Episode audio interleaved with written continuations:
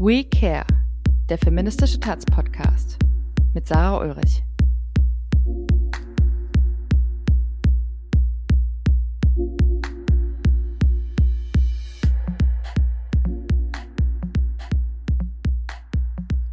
Willkommen zurück zu einer neuen Folge von We Care, dem feministischen Taz-Podcast. Ich bin Sarah Ulrich, ich bin euer Podcast-Host und wir sprechen heute über das Thema Intersektionalität. Es ist ein Konzept, mit dem die Juristin Kimberly Cranshaw 1989 Diskriminierung aus einer feministischen Perspektive zu erklären versuchte. Ihre Grundaussage war, dass verschiedene Diskriminierungsformen sich überschneiden oder kreuzen können. Und als Metapher dafür wählte sie eine Straßenkreuzung, wie sie in diesem Zitat erklärt. Nehmen wir als Beispiel eine Straßenkreuzung, an der der Verkehr aus allen vier Richtungen kommt. Wie dieser Verkehr kann auch Diskriminierung in mehreren Richtungen verlaufen. Wenn es an einer Kreuzung zu einem Unfall kommt, kann dieser von Verkehr aus jeder Richtung verursacht worden sein. Manchmal gar von Verkehr aus allen Richtungen gleichzeitig. Ähnliches gilt für eine schwarze Frau, die an einer Kreuzung verletzt wird. Die Ursache könnte sowohl sexistische als auch rassistische Diskriminierung sein. Ja, das schrieb Kimberly Cranshaw 1989 und heute wurde dieses Konzept natürlich weitergedacht, weiterentwickelt und wird auch mit weiteren Diskriminierungsformen gedacht, wie beispielsweise Klasse, Alter oder Behinderung. Wir wollen heute darüber sprechen, wie aktuell das Konzept Intersektionalität für feministische Debatten noch ist, ob es als wissenschaftliche Idee auch in der Praxis taugt und was das eigentlich konkret bedeuten kann. Und dafür habe ich eine absolute Expertin auf dem Feld der Intersektionalität eingeladen. Emilia Reuk ist Politikwissenschaftlerin und Expertin für Intersektionalität, Vielfalt, Gleichberechtigung, Inklusion und Antidiskriminierung. 2017 gründete sie das Center for Intersectional Justice, um Gleichstellungs- und Antidiskriminierungsarbeit in Deutschland und Europa durch eine intersektionale Perspektive zu verändern. Und kürzlich im Februar diesen Jahres hat sie ihr erstes Buch Why We Matter, das Ende der Unterdrückung veröffentlicht. Hallo Emilia, ich freue mich sehr, dass du dir heute die Zeit genommen hast. Hallo, ich freue mich auch. Ja, vielleicht fangen wir erstmal grundlegend an äh, mit einer Begriffsklärung. Ich bin mir nicht sicher, ob alle HörerInnen wissen, was wir eigentlich meinen, wenn wir von Intersektionalität sprechen.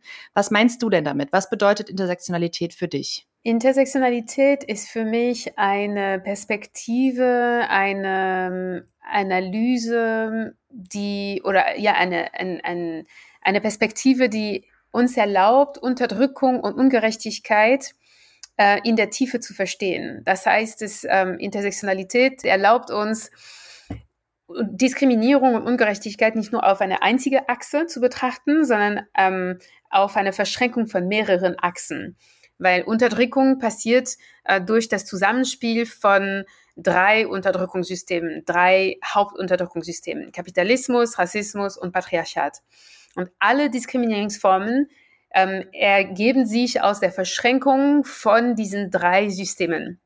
Das heißt, wenn wir schauen, so die Diskriminierung von ähm, Menschen aufgrund ähm, der sozialen Klasse, das ist auch gleichzeitig aufgrund des Geschlechts und ähm, der ethnischen Herkunft. Das heißt, es wäre nicht möglich, eben über Diskriminierung aufgrund der sozialen Herkunft nur anhand der sozialen Klasse zu betrachten, sondern wir müssen auch schauen, dass die anderen ähm, Achsen auch mitgedacht werden, weil zum Beispiel es gibt keine ähm, wenn wir über die, die Arbeiterinnenklasse sprechen zum Beispiel, diese Arbeiterinnenklasse ist auch überwiegend weiblich und überwiegend nicht weiß, wenn wir auf globaler Sicht gucken und auch äh, hier in Deutschland. Mhm. Ähm, jetzt ist es natürlich, also so wie du es erklärt hast, ist es zwar für mich sehr verständlich, aber es wird dennoch auch immer wieder kritisiert, dass es äh, ein akademisches Konzept ist, was mit Erfahrungen aus dem wirklichen Leben nichts zu tun hätte. Du hast es natürlich jetzt äh, quasi eigentlich gerade schon in das wirkliche Leben auch gehoben, indem du ganz konkrete Beispiele gebracht hast. Die Menschen erfahren diese Diskriminierung ja alltäglich und trotzdem bleibt ja so ein bisschen die Frage, wie lässt sich quasi diese Analyse von Intersektionalität als quasi Konzept von der Verschränkung verschiedener Diskriminierungsformen auch praktisch umsetzen bzw. betrachten? Also äh, äh, oder wie lässt sich die Betrachtung in die Praxis umsetzen? Mhm. Also erstmal muss ich sagen, es ist jetzt ähm, Intersektionalität, ja, das Wort wurde an der Universität erfunden, also es, es ist da entstanden, aber es ist jetzt nicht losgelöst von der persönlichen Erfahrung von den Menschen, die es betrifft, ganz im Gegenteil. Das heißt, Intersektionalität wurde von schwarzen Frauen ähm, erfunden als äh, Konzept, also nicht nur von Kimberly Crenshaw, die das Wort geprägt hat, sondern auch von ähm, anderen schwarzen Frauen, die aus ihrer Erfahrung herausgesprochen haben. Und ich glaube, das ist ganz wichtig, weil sehr oft ähm, wenn über Unterdrückung gesprochen wird auf akademischer Ebene, dann heißt es, ja, ja, das ist alles gut und schön, aber das ist viel zu komplex, das ist viel zu akademisch, man versteht das nicht. Ähm, und das ist ein Problem, weil wenn wir das tun, dann ähm, geben wir den Menschen, die selbst betroffen sind, nicht die Möglichkeit, auch sich in äh, einer gewissen Sprache auszudrücken, die sonst ähm, ihnen verweigert wird. Und ähm, genau, und das wollte ich jetzt kurz sagen, weil das ist äh, immer wieder eine, eine Kritik von Intersektionalität, dass mhm. es zu komplex sei und das ist nicht komplex. Intersektionalität ist nicht komplex. Das heißt, Intersektionalität heißt im Grunde, wir schauen auf Unterdrückung, auf Ungerechtigkeit und versuchen zu verstehen, woher kommt das. Und das mhm. heißt, dass wir ähm, auf das Problem detailliert schauen, aber die, äh, die Logik, die hinter Unterdrückung steht, ist so einfach, dass es, ähm, ja, das ist eigentlich unglaublich, dass es ähm, noch besteht, ne? oder dass es so gemacht wird, so getan wird, als wäre es kompliziert. Unterdrückung basiert auf einer Hierarchie, wo men einige Menschen werden als besser betrachtet und dementsprechend haben sie mehr Zugänge, genießen sie mehr Empathie, mehr Gehör, mehr, ähm, ja, mehr Menschlichkeit als die anderen. Das ist die Basis der Unterdrückung und auch der Intersektionalität. Mhm. Und nochmal zurück auf die Frage quasi, was bedeutet das dann für die Praxis? Ja, für die Praxis heißt es ähm, im Grunde, dass Intersektionalität, also wir wollen zum Beispiel jetzt die ähm, Ungleichheiten zwischen Männern und Frauen ähm, ähm, regeln, ja, oder bewältigen und sagen, okay, es ist wichtig jetzt, dass äh, Frauen und Männer gleich ähm, äh, sind, ne, im Sinne des Rechtes, aber auch, ähm, dass sie gleich verdienen. Wenn wir jetzt äh, sagen, okay, dann müssen wir aufpassen, dass Männer und Frauen die gleiche Gehälter haben, wird es automatisch dazu führen, dass die Gehälter unter Frauen, dass diese Ungleichheiten verschärft werden. Warum? Weil damit Frauen mehr verdienen oder mehr verdienen auf dem Arbeitsmarkt, da wo die Gehälter auch verglichen werden, müssen sie oder muss ihre Arbeit ähm, zu Hause eben an andere Frauen übertragen werden, nämlich an Frauen, die weniger verdienen als sie oder die, die keine Diplomen haben, Frauen, die meistens auch Migrantinnen sind oder People, Frauen of Color, ähm, die auch der Arbeiterinnenklasse angehören etc. Also es gibt unterschiedliche äh, Ebenen innerhalb der Kategorie Frau, wo die Ungleichheiten verschärft werden. Und das heißt in der Praxis, dass wir schauen nicht nur auf die Ungleichheiten zwischen Männern und Frauen, sondern wir schauen auch auf die Ungleichheiten unter Frauen. Und indem wir das tun, dann passen wir auf, dass weniger Ungleichheit zwischen Männern und Frauen nicht gleichzeitig bedeutet mehr Ungleichheiten unter den Frauen. Mhm. Es ist jetzt nur ein Beispiel, aber es gibt mehrere Beispiele, die ich auch nennen könnte. Mhm. Ja, okay, verstehe. Ähm, ich finde es, also ich finde es gut, was du eben gesagt hast, eben äh, diese Kritik, es sei so akademisch, die stimmt so nicht. Und ich habe dazu was gelesen jetzt in der Vorbereitung äh, auf dieses Gespräch. Ähm, und zwar hat das Gunda Werner Institut von Heinrich Böll Stiftung hat ein Dossier dazu gemacht. Da hast du auch was ähm, beigetragen zu diesem Dossier ähm, zu Intersektionalität. Und da gibt es einen Text von einer Transperson of Color ähm, und der ist überschrieben mit dem Zitat, Intersektionalität ist ein Konzept, das in meinem Leben nie ein Konzept war. Weil es eben darum ging, dass äh, quasi diese Person diese Diskriminierungserfahrung einfach real schon immer jeden Tag quasi gemacht hat und somit quasi diese, diese, ja, äh, die Beschreibung als Konzept und das sei so akademisch eigentlich eine Farce ist für Personen, die das tagtäglich erfahren. Absolut. Ja, und ich finde, ähm, wollte da nämlich, nämlich gerne noch mal auf deine Erfahrungen kommen, weil in deinem Buch äh, Why We Matter hast du ja ähm, auch unter anderem quasi anhand deiner eigenen Familiengeschichte erklärt, ähm, warum eine intersektionale Perspektive wichtig ist und wie Machthierarchien und Unterdrückungssysteme wirken und wie sie erkannt werden und bekämpft werden können. Und vielleicht kannst du uns da noch mal ein bisschen was erzählen, inwieweit Erfahrung da als ja politische Kategorie oder generell als Kategorie ähm, total wichtig ist oder wie du aus deiner eigenen Erfahrung heraus auch äh, quasi zeigen kannst, dass in eben Intersektionalität viel mehr als ein akademisches Konzept ist. Mhm. Ähm, also die Erfahrung ist sehr zentral eigentlich zu Theoriebildung. Es ist sehr zentral. Es ist eine Wissensquelle und ähm, in der Moderne und also in der ähm, westlichen akademischen, also der, ja, in der akademischen Welt, in Universitäten, wird es eine Linie gezeichnet zwischen Erfahrung und Wissen. Diejenigen, die Wissen haben, haben keine Erfahrungen und die Erfa diejenigen, die Erfahrungen haben, haben kein Wissen. Und diejenigen, die Wissen haben, forschen über diejenigen, die Erfahrung haben. Und diese Dichotomie, diese Trennung von den beiden führt dazu, dass Menschen, die aus ihrer eigenen Erfahrung heraus ähm, eben äh, Wissen produzieren können oder eine schärfer, ein schärferes Blick über die Gesellschaft werfen können oder eben über ein, eine, eine, ein, ein Vorteil verfügen, wenn sie ein Problem analysieren, werden sehr oft diskreditiert. Und ähm, das führt dazu, dass diejenigen, die eben keine Rassismuserfahrungen machen, keine Sexismuserfahrungen, keine Erfahrungen von Ausgrenzung, von Diskriminierung machen, werden eben als die objektiven, die neutralen Meinungen dargestellt. Und ähm, und deshalb wollte ich in meinem Buch eben meine persönliche Erfahrung zentrieren, um auch diese Dichotomie ein bisschen durchzubrechen und diese, diese, ähm, ja, die Illusion eines neutralen Standpunktes auch ähm, äh, zu entlarven irgendwie, weil ähm, genau, also deshalb diejenigen, die Erfahrungen haben, können mh, haben einen Vorteil, indem sie aus äh, der gelebten Erfahrung sprechen können. Zum Beispiel Frauen in einer patriarchalen Gesellschaft verfügen über diese gelebte Erfahrung und über diese Perspektive, die ihnen auch hilft, das, das, ähm, das, den, das System auch besser zu verstehen. Das heißt nicht, dass die Menschen, die keine Erfahrung damit machen, äh, darüber nicht forschen können, aber sie haben einen Nachteil und das muss auch gesagt werden. Zum Beispiel ich als Person ohne Behinderung kann und möchte viel über äh, Ableismus und ähm, äh, die Diskriminierung von Menschen mit Behinderung sprechen ich kann das auch tun, aber ich habe ein, ein wesentlicher Nachteil in dieser Analyse, weil ich diese Erfahrung nicht mache und deshalb auch sehr viel nicht sehen werde. Und ähm, ja, das geht auch so mit anderen Unterdrückungsformen und das muss ähm, einfach, glaube ich, ähm, ja, anerkannt werden. Dass Erfahrungen sind auch, ist eine Form von Expertise. Kannst du uns da ein Beispiel aus deiner eigenen Erfahrung herausgeben? Vielleicht so als kleiner Teaser für dein Buch zum Beispiel?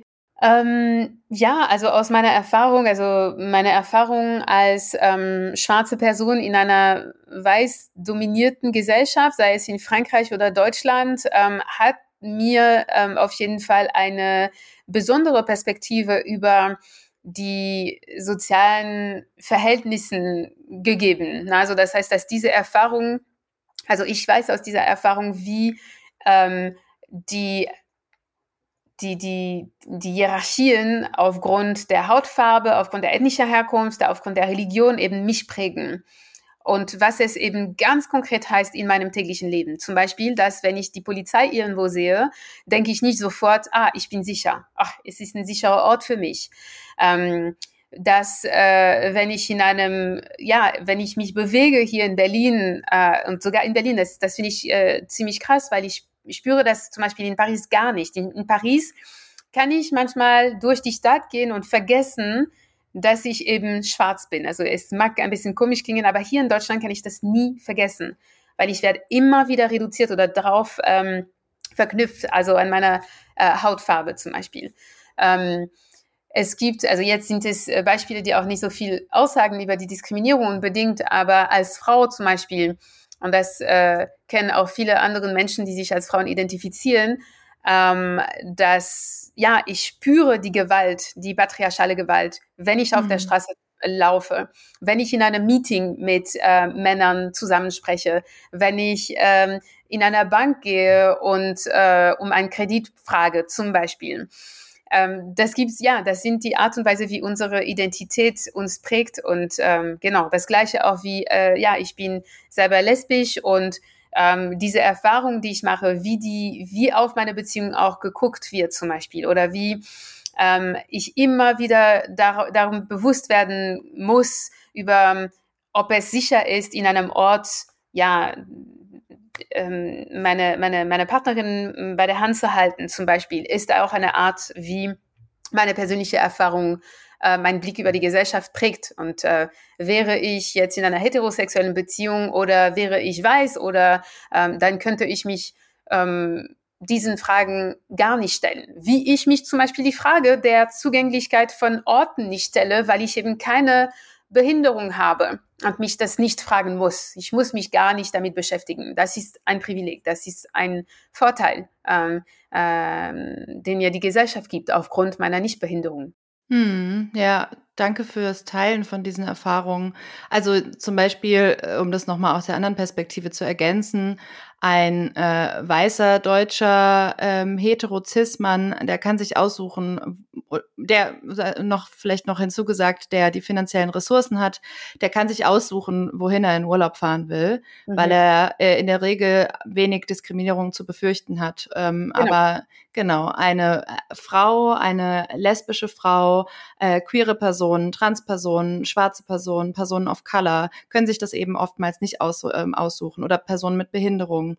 Also tatsächlich genau da nochmal vielleicht, äh, ja, eben wie du gesagt hast, es hat ja ganz, ganz, ganz konkrete, auf, auf sehr, ähm, ja, auf sehr alltäglichem Level, ne, hat das ja sehr, sehr konkrete Auswirkungen. Da geht's ja nicht irgendwie darum, ähm, ob wir jetzt irgendwelche, weiß ich nicht, äh, akademischen Konzepte diskutieren oder ob es um jetzt um Führungskräfte geht oder oder oder. Das spielt natürlich auch eine Rolle, aber es hat ja ganz, ganz konkrete alltägliche Auswirkungen. Mhm. Ja. ja. Tatsächlich, also das heißt, diese konkrete alltägliche Auswirkungen sind nicht abstrakt. Wir reden jetzt nicht auf einer abstrakten Ebene. Und deswegen Menschen, die nicht von Diskriminierung betroffen sind, können sehr schnell die Schlüsse ziehen, ach, Diskrimin äh, Antidis ähm, sorry, Intersektionalität ist doch zu abstrakt. Ja, für sie ist es abstrakt, weil sie damit keine gelebte Erfahr Erfahrung damit verbinden können. Und ähm, ja, das ist auch ein, ein sehr partikulärer Standpunkt, ne, was universalisiert wird. Wenn sie, also die Norm, sagt, es ist zu kompliziert, es ist zu abstrakt, dann ja, ist es abstrakt und kompliziert. Und äh, das Zitat, was du am Anfang gesagt hast, über ja, das ist ein Witz zu sagen, dass Intersektionalität abstrakt ist für Menschen, die das, ähm, ja, die das jeden Tag erleben, tatsächlich, ja. Hm, ja, ich habe gerade noch mal darüber nachgedacht, wo du das so äh, gesagt hast, mit der mit der äh, Wissen wird quasi ähm, oder äh, also so, wie hast du es, wie hast du es formuliert, dass das Wissen quasi als Kategorie ernst genommen wird und Erfahrung aber nicht, mhm. ähm, in so einem akademischen Kontext zum Beispiel. Ich hatte mal eine Unterhaltung ähm, mit einem äh, weißen deutschen Cis-Mann, der, äh, da, also da ging es genau darum, wo ich gesagt habe, naja, aber je, je unterschiedlichere Perspektiven man einlädt und hört, ähm, desto unterschiedlicher werden ja auch die mh, mm, äh, desto unterschiedlichere Konsequenzen kann man daraus auch ableiten, weil ich kann nicht wissen, wie eine Person mit Diskriminierungserfahrungen sich fühlt, die ich nicht habe. Und dann hat er immer wieder von der objektiven Wahrheit gesprochen und das ja wir ja quasi, aber die objektive Wahrheit sei ja nicht angreifbar. Und da, also ich habe mich da sehr drüber aufgeregt zu diesem Zeitpunkt und ich ähm, finde das auch immer noch, also so, äh, im, im Kontext, auch im historischen Kontext betrachtet, wer, wer hat denn die objektive Wahrheit definiert? Das war ja historisch gesehen, sind ja quasi die akademischen Diskurse, die entstanden sind, sind ja auch von privilegierten weißen Männern gemacht worden. Ja, tatsächlich. Und das ist, es gibt ein ganzes Kapitel in meinem Buch äh, darüber, ähm, wenn es um Wissen geht. Was ist Wissen? Was ist Wissen? Wie ist es entstanden? Und gibt es überhaupt Neutralität? Und äh, das sind wichtige Fragen, die wir uns stellen sollten. Denn eine objektive Wahrheit gibt es nicht. Und es ist ganz wichtig, dass immer wieder äh, uns darüber immer wieder klar zu sein. Das heißt nicht, das ist keine Verleugnung von der Wissenschaft. Achtung, weil, ne, also manche, äh, vor allem heute müssen wir das auch klar machen. Es gibt Fakten, es gibt wissenschaftliche Fakten, ja. Aber innerhalb der Wissenschaft gab es auch sehr viele Sachen, die als Fakten verstanden und behandelt wurden bis weit in der Mitte des 20. Jahrhunderts und die eigentlich falsch waren, wie zum Beispiel dass es menschlichen Rassen gibt. Es gab eine gesamte Wissenschaft, eine gesamte Disziplin darüber, mehrere Unterdisziplinen über, also Rassenlehre, Kraniologie etc., über die Unterlegenheit von nicht weißen Menschen, also ne, eine Skala und eine Hierarchie unter unterschiedlichen vermeintlichen Rassen. Es gab auch eine Wissenschaft, die objektiv und neutral, damals auch, äh, sie galt auch als neutral und objektiv über Frauen und die Unterlegenheit der Frauen. Das alles wurde als falsch bewiesen, aber dennoch hat es unsere Gesellschaft dermaßen geprägt, dass diese Hierarchien heute noch wirken, überall, also innerhalb von Familien, auf dem Arbeitsmarkt, ähm, in, im Schulsystem, ähm, im Justizsystem etc. Und das, genau, das ist wichtig, äh, eben diese vermeintliche objektive Wahrheit in Frage zu stellen, weil sonst laufen wir Gefahr, immer, immer wieder äh, zurückzukehren zu diesen Hierarchien und zu der Unterlegenheit und der Überlegenheit von bestimmten gesellschaftlichen Gruppen, die uns so sehr schmerzt im Grunde. Also die, die Grundlage von allen Formen von Diskriminierung ist und auch, und den Bogen müssen wir schließen, wenn wir jetzt über Intersektionalität sprechen, ähm, auch zu der Umweltkrise. Das heißt, die Umweltkrise und die Tatsache, dass die Menschen, und ich will nicht sagen die Menschen, sondern auch die gleichen Menschen, die weiße, ähm, männliche äh, äh, Wissenschaftler des äh, 18., 19. Jahrhunderts bis heute noch sich über die Natur, über die Tiere, über ähm, über Frauen, über äh, ähm, den kolonisierten Menschen auch gestellt haben. Das ist aus der Hierarchie heraus, dass wir jetzt zu diesem Zeitpunkt gekommen sind, wo, den, wo des Planeten überhaupt nichts wert ist für sie und für uns, also und für unser System. Ähm, das ist alles verbunden. Hm. Ja, und es schreibt sich ja auch weiter, ne? Also Menschen, die am meisten von der Klimakrise betroffen sind, sind ja Menschen, die im globalen Süden leben. Ja, absolut. Ja. Und das ist kein Zufall. Das ist jetzt auch ähm, Ne, das ist jetzt nicht Pech oder so, ne, mhm. weil ähm, das wäre zu einfach, das so zu framen. Mhm. Ja. Ähm, ich würde trotzdem gerne noch mal auf eine Debatte eingehen, weil das schließt sich ja so ein bisschen an, nämlich Debatte um Debatte um Identitätspolitik. Ja. Ähm, mich persönlich nervt diese Debatte langsam wirklich sehr, ja. aber ich glaube, es ist trotzdem wichtig, da, da dran zu bleiben und auch immer wieder irgendwie äh, ja Perspektiven zu hören, zu erweitern, auch äh, irgendwie äh, ja zu verändern. Genau. Ähm, aber wenn man, also es gibt ja schon auch den, den den Vorwurf, dass quasi, wenn wenn es darum geht, dass es so viele unterschiedliche Erfahrungen geben, äh, gibt und dass mhm. Erfahrung quasi als politische Kategorie wichtig ist und äh, es Erfahrungen von ganz, ganz unterschiedlichen Identitäten gibt und keine Erfahrung quasi gleich ist. Es gibt sicherlich Ähnlichkeiten und Überschneidungen, mhm. aber ähm, je, je vielfältiger die Identitäten, desto vielfältiger die Erfahrungen. Mhm. Ähm, dann gibt es ja immer wieder den Vorwurf quasi, dass diese Art der Identitätspolitik, in denen ähm, unterschiedliche Identitäten, unterschiedliche Erfahrungen mitbringen und auch quasi äh, somit auch Forderungen für sich beanspruchen können, dass diese Form der Identitätspolitik äh, die Gesellschaft spalten spalten würde. Was würdest du darauf antworten? Ja, das ist spaltend tatsächlich, ähm, weil bisher es gab einen Konsens oder ein ähm, für mich künstlich, nee, also nicht künstlich, sondern gewaltvoll erhaltenen Konsens, ähm, was eben zugunsten der dominanten Gruppen ähm, geschehen konnte äh, oder erreicht werden konnte. Und äh, jetzt wird die Gesellschaft gespaltet, weil es gibt die Menschen, die als unterlegen konstruiert wurden und sie sagen ganz klar, nein, das sind wir nicht. Und das spaltet, weil diejenigen, die daran glauben nach wie vor, ähm, widerstehen diese, diese Veränderung oder diese, diese Haltung ähm, von diesen Gruppen. Das heißt, Männer, die Frauen für unterlegen halten, sind empört vom Feminismus. Ja, das spaltet. Die Menschen, die überzeugt werden von der weißen Überlegenheit, sind empört eben von Black Lives Matter Bewegungen zum Beispiel. Und ja, das heißt, es spaltet, aber Spaltung ist nicht nur negativ in Gesellschaft, in der Gesellschaft. Das heißt, dass die ähm, größten sozialen Fortschritte waren immer das Ergebnis von ähm, äh, von großen Konflikten. Frauen in Deutschland haben das Wahlrecht bekommen, weil sie auch gekämpft haben und dementsprechend gab es auch Konflikte. Sie wurden, also nicht wenige davon, also von diesen Frauen, die ähm, auch darauf beharrt haben zu sagen, wir sind gleichberechtigt und wir haben das Recht zu wählen, wurden in psychiatrischen Einrichtungen eingesperrt in Gefängnissen eingesperrt. Sie wurden von der Polizei ähm, verfolgt und auch von ähm, Männergruppen, die in ähm, Machtpositionen waren. Das heißt, ähm, Konflikte und Spaltungen sind nicht nur negativ. Also Gewalt, was daraus entsteht, ist problematisch, aber da auch, die Gewalt ist schon da. Das heißt, dass Menschen in unserer Gesellschaft, die im Moment schon Gewalt erfahren, diese Gewalt wird unsichtbar gemacht. Die Menschen, die an der ähm, äh, Grenzen Europas ähm, sterben und monatelang in Lagern mit Kindern eingesperrt werden, das Recht auf Asyl, auch dass ihr Recht auf Asyl nicht anerkannt wird zum Beispiel. Sie erfahren eklatante Gewalt, aber diese Gewalt wird nicht als solche dargestellt. Es gibt keinen Platz für diese Gewalt äh, in den Erzählungen, also im öffentlichen Diskurs oder keinen Platz. Ich übertreibe ein bisschen, es gibt Platz, aber viel zu wenig. Und genau, und dann nochmal da, also ich glaube, es ist auch trotzdem wichtig, ein bisschen äh, kritisch über die identitätspolitische Debatte zu gucken, weil wir es, also unsere Identitäten müssen wir, also das ist das Endziel von allen Befreiungsbewegungen. Das Endziel ist, unsere Identitäten zu überwinden und uns außerhalb von diesen Kategorien zu sehen. Das heißt, das Endziel der feministischen Bewegung ist, dass binäre Geschlecht zu überwinden. Das Endziel der antirassistischen Bewegung ist es, dass Hautfarben keine Rolle mehr spielen.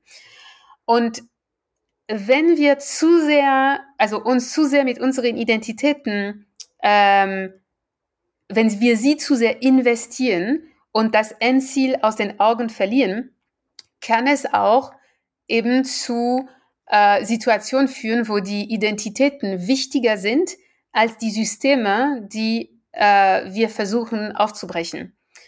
Und das ist da eine, eine wichtige Balance, die gefunden werden muss, weil gleichzeitig, ja, es muss Empowern, Empowerment geben, das heißt, Frauen müssen sich empowern, ähm, schwarze Menschen müssen sich empowern, es ist sehr wichtig, aber gleichzeitig müssen diese Identitäten irgendwann abgeschwächt werden. Aber es wird nie die Rolle der dominanten Gruppen zu sagen, dass diese Identitäten zu sehr investiert werden, sondern innerhalb von diesen Bewegungen muss, genau, müssen diese Zeitpunkte Punkte auch äh, verhandelt werden.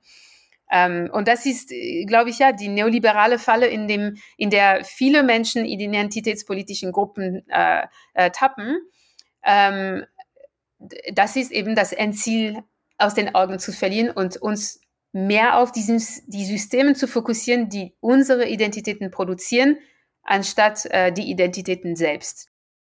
Mhm. Ja, ich denke da gerade noch so ein bisschen drüber nach, weil jetzt, also zum Beispiel eine, wenn wir jetzt von einer materialistisch-feministischen Bewegung ausgehen, mhm. ja, da ist das Konzept Frau und die, die, die, die ähm, Berufung auf die äh, Kategorie Frau ja enorm wichtig, um sichtbar zu machen, mhm. dass Frauen im Patriarchat spezifisch unterdrückt werden. Zum ja. Beispiel, was quasi ihre, ähm, ja, ihre, die Care-Arbeit zum Beispiel ausgeht, ja. äh, mhm. angeht, ja. Mhm. Und äh, da ist es quasi enorm wichtig, ähm, also das, das, das lehnt ja dann noch nicht unbedingt ab, dass es queere Personen gibt und ja. dass äh, queere Personen auch noch anders spezifisch unterdrückt werden können. Aber nichtsdestotrotz ist es total wichtig zu sagen, ja, Frauen historisch gesehen ähm, werden in kapitalistischen, patriarchalen Systemen spezifisch unterdrückt. Absolut. Absolut, absolut. Und äh, ja, das ist äh, sehr, sehr wichtig. Und deshalb, also wenn jetzt zu sehr darauf beharrt wird, eben oder zu früh ähm, und, äh, aber das wurde auch schon in der Zeit, in den 70er Jahre. Es gibt sehr viele äh, materialistische Feministinnen, die das auch, also die auch vor allem gesagt haben, das Endziel muss die Überwindung des binären Geschlechts sein. Das heißt, ähm, diese Feministinnen nutzen die Kategorie Frau, aber auch sehr strategisch. Mhm. Ja, das heißt, dass sie beharren auch nicht drauf, äh, für immer Frauen zu sein und für immer als Frauen äh, bezeichnet zu werden. Mhm. Aber nochmal, das ist wichtig zu sehen, dass es jetzt nicht um individuelle Identitäten geht. Das geht nicht um die individuellen Empfindlichkeiten. Es, wir müssen viel weiter gehen als das, weil wenn wir uns äh, nur auf die individuelle Empfindlichkeiten und ähm, ähm, äh, Positionierung etc., dann ja, dann ist es für mich viel zu individualistisch und ähm, ja nichts mehr als eine ja, eine neoliberale Entwicklung in den ähm, ähm, identitätspolitischen Bewegungen. Das heißt, es geht schon um die gesellschaftliche Ebene. Ja, auf jeden mhm. Fall. In mhm. erster Linie. In erster Linie. Und sehr oft wird es äh, ein bisschen vergessen, habe ich das Gefühl. Es geht um die gesellschaftliche Ebene mehr als um die individuelle Ebene. Hm, okay, ja, danke nochmal für die Erklärung. Aber die, die beiden vermischen sich natürlich, weil was macht die Gesellschaft aus? Wir Menschen, unsere persönlichen individuellen Erfahrungen.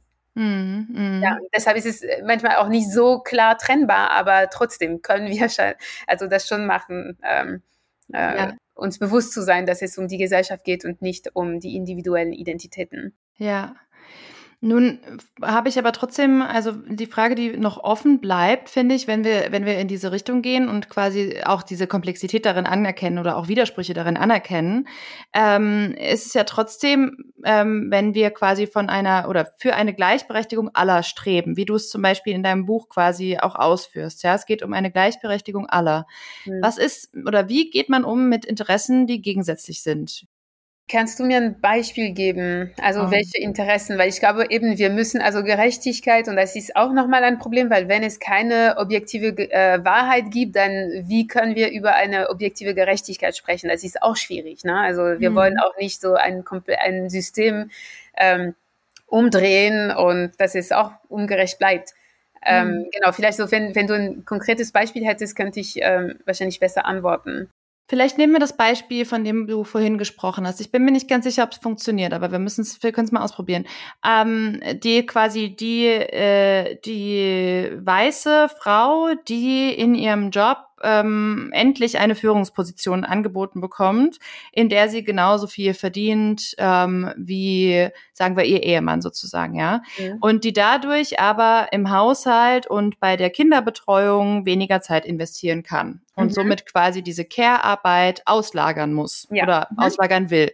Ja ähm, und das quasi abgibt dann an eine ähm, migrantische, nicht weiße ähm, Frau, die auf dieses Geld wiederum angewiesen ist, um ihre eigene Familie zu ernähren. Ja. Mhm. Dann stehen ja in dem Moment stehen ja quasi die Interessen dieser privilegierteren weißen Frau im Widerspruch mit eigentlich den Interessen der ähm, nicht privilegierten Frau of Color, die wahrscheinlich auch lieber zu Hause bleiben würde und sich um ihre Kinder kümmern würde oder einem anderen Job nachgehen würde oder sich selbst verwirklichen würde und nicht in dieser Abhängigkeit ähm, stecken würde. Das ist jetzt eine Annahme. Das ist jetzt ein Beispiel. Das heißt nicht, dass das allen Leuten so geht.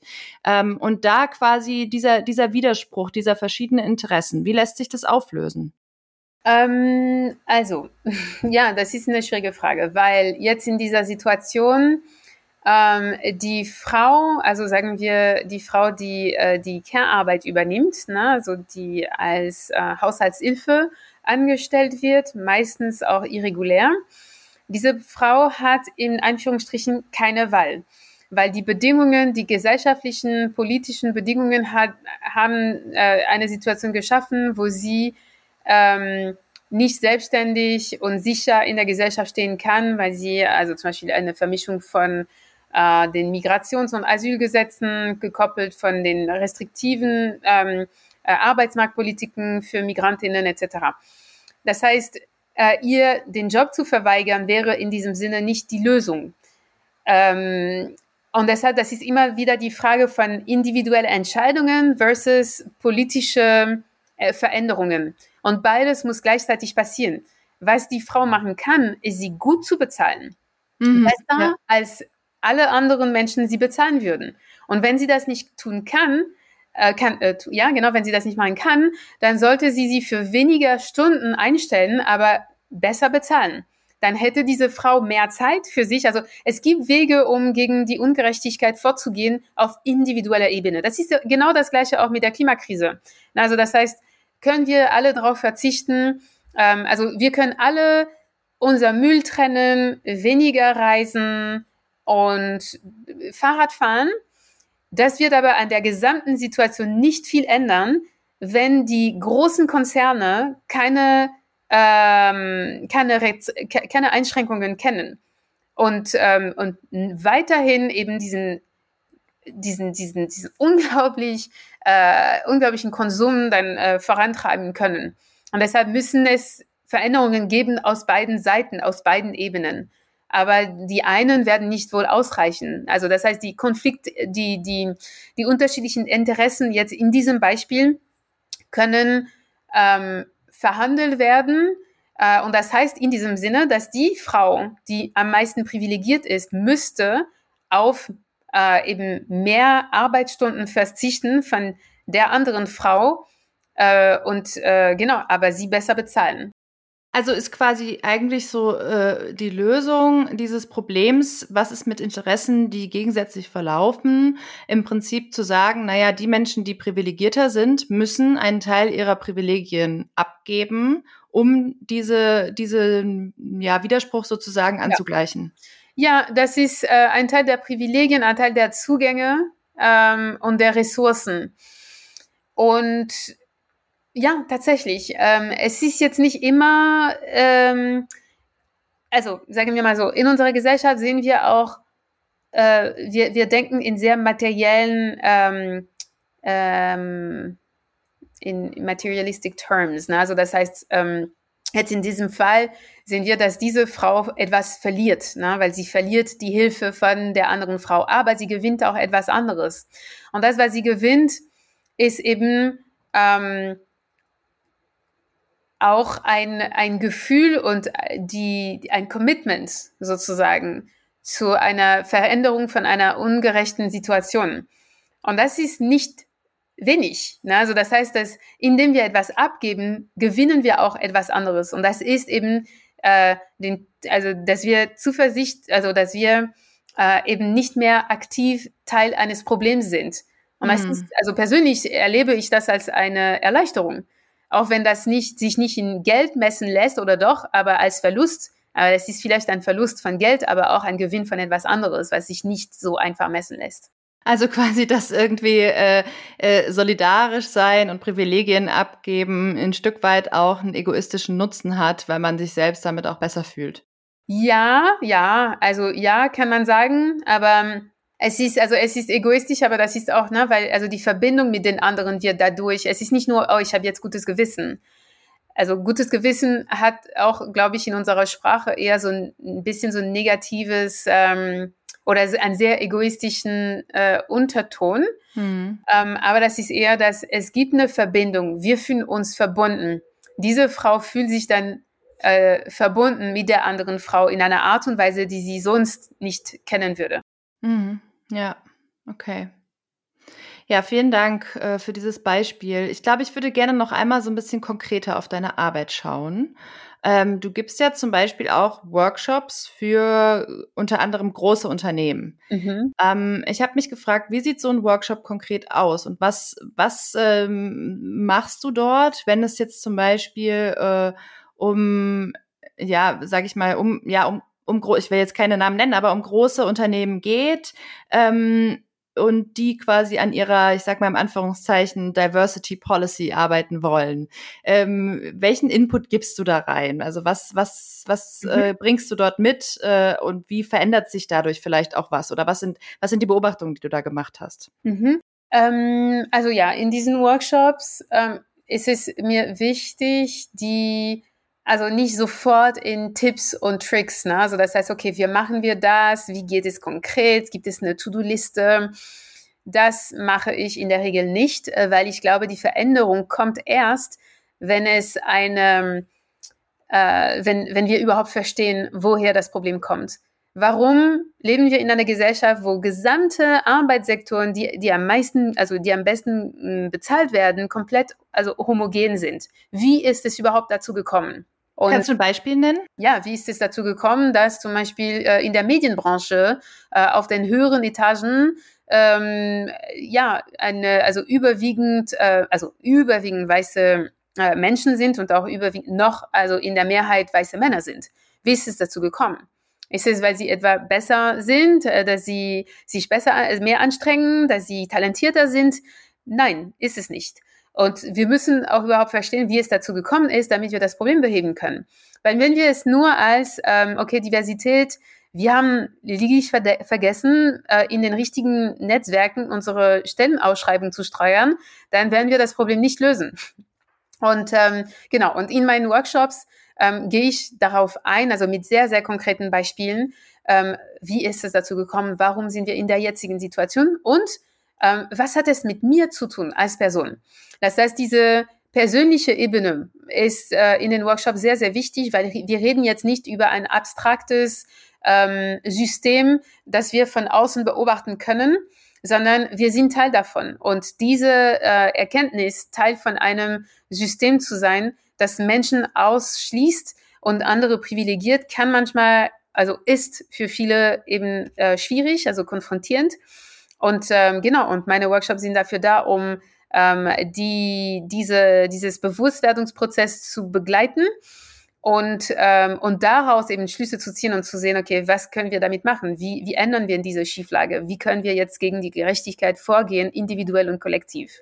Mhm. Und ist das nicht was, was auch teilweise Monate oder Jahre lang braucht? Also ja. ist das mit einem Workshop quasi getan? Nein, nein, das ist nicht getan, aber diese Workshops sind nötig, um überhaupt ähm, ähm, also den Weg zu gehen. Das mhm. heißt, es ist ein Prozess und da sage ich immer am Anfang, ich sage ja, also nach diesem Workshop wird es nicht so sein, dass äh, äh, ihr jetzt ein, ähm, also, ein, also es ist jetzt kein Ratgeber und mit einer klar definierten Strategie für wie ändern wir oder wie ähm, machen wir unsere Gesellschaft weniger ungerecht, sondern es ist, äh, ich gebe Tools auf den Weg, um diesen Prozess ähm, alleine, also individuell und autonom weiterzuführen.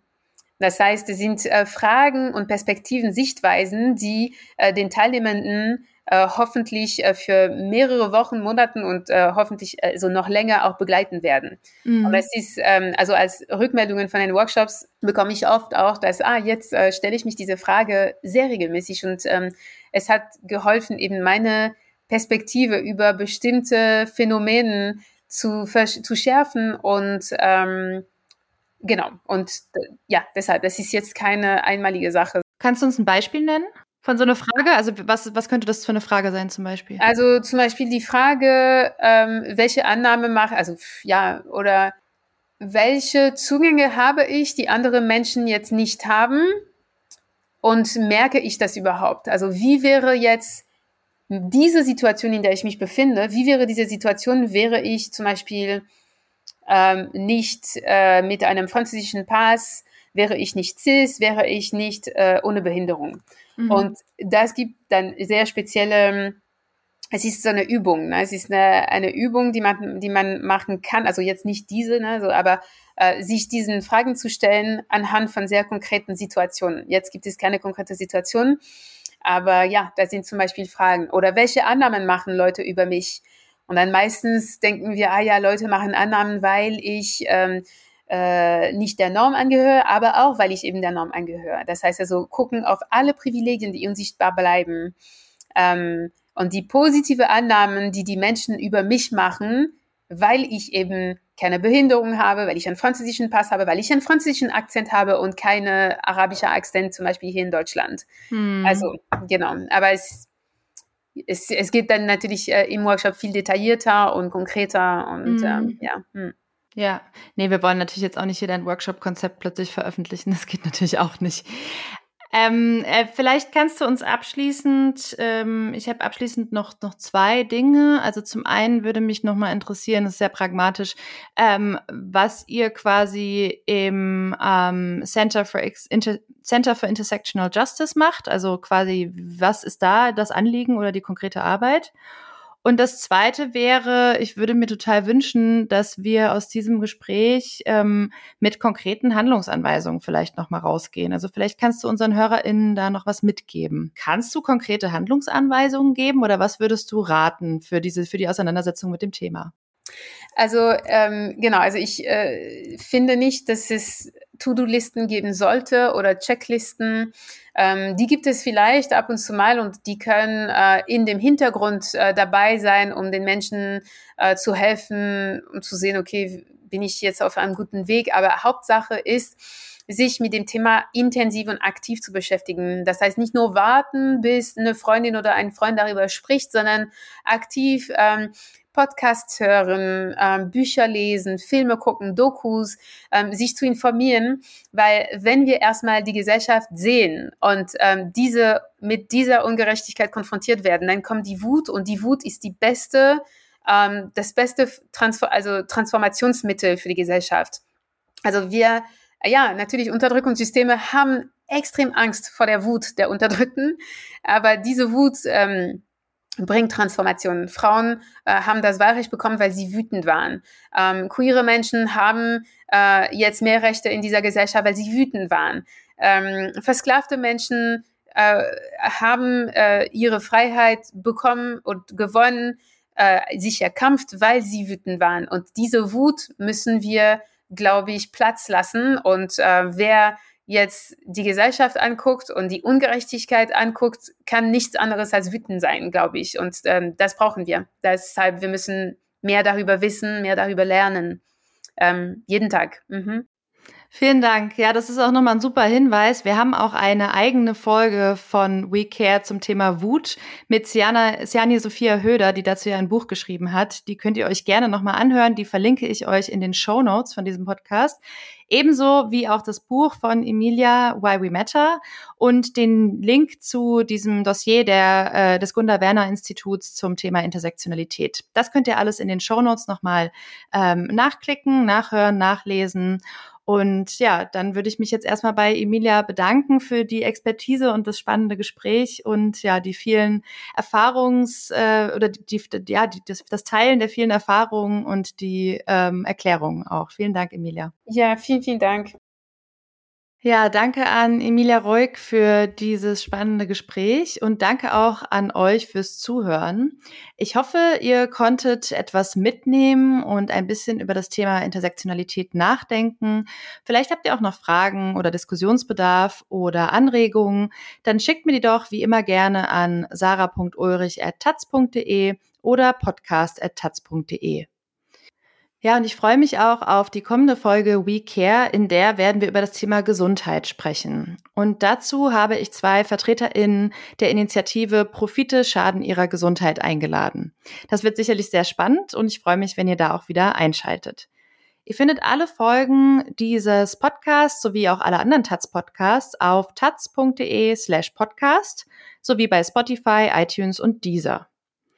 Und wie immer, wenn ihr wollt, unterstützt doch auch unser solidarisches Bezahlmodell Taz zahl ich. Ihr könnt das einmal tun oder regelmäßig, ganz wie ihr möchtet. Und ihr garantiert damit ein Stückchen unabhängigen Journalismus und unabhängige Podcasts wie diesen. Den Link findet ihr unter taz.de slash podcast minus zahl ich. Ja, und dann bleibt mir nur noch zu sagen, vielen Dank fürs Zuhören, bleibt gesund, habt eine gute Zeit und wie immer auch, bleibt solidarisch. We Care, der feministische Taz-Podcast mit Sarah Ulrich. Redaktionelle Leitung Anne Fromm. Technische Leitung Nikolai Kühling.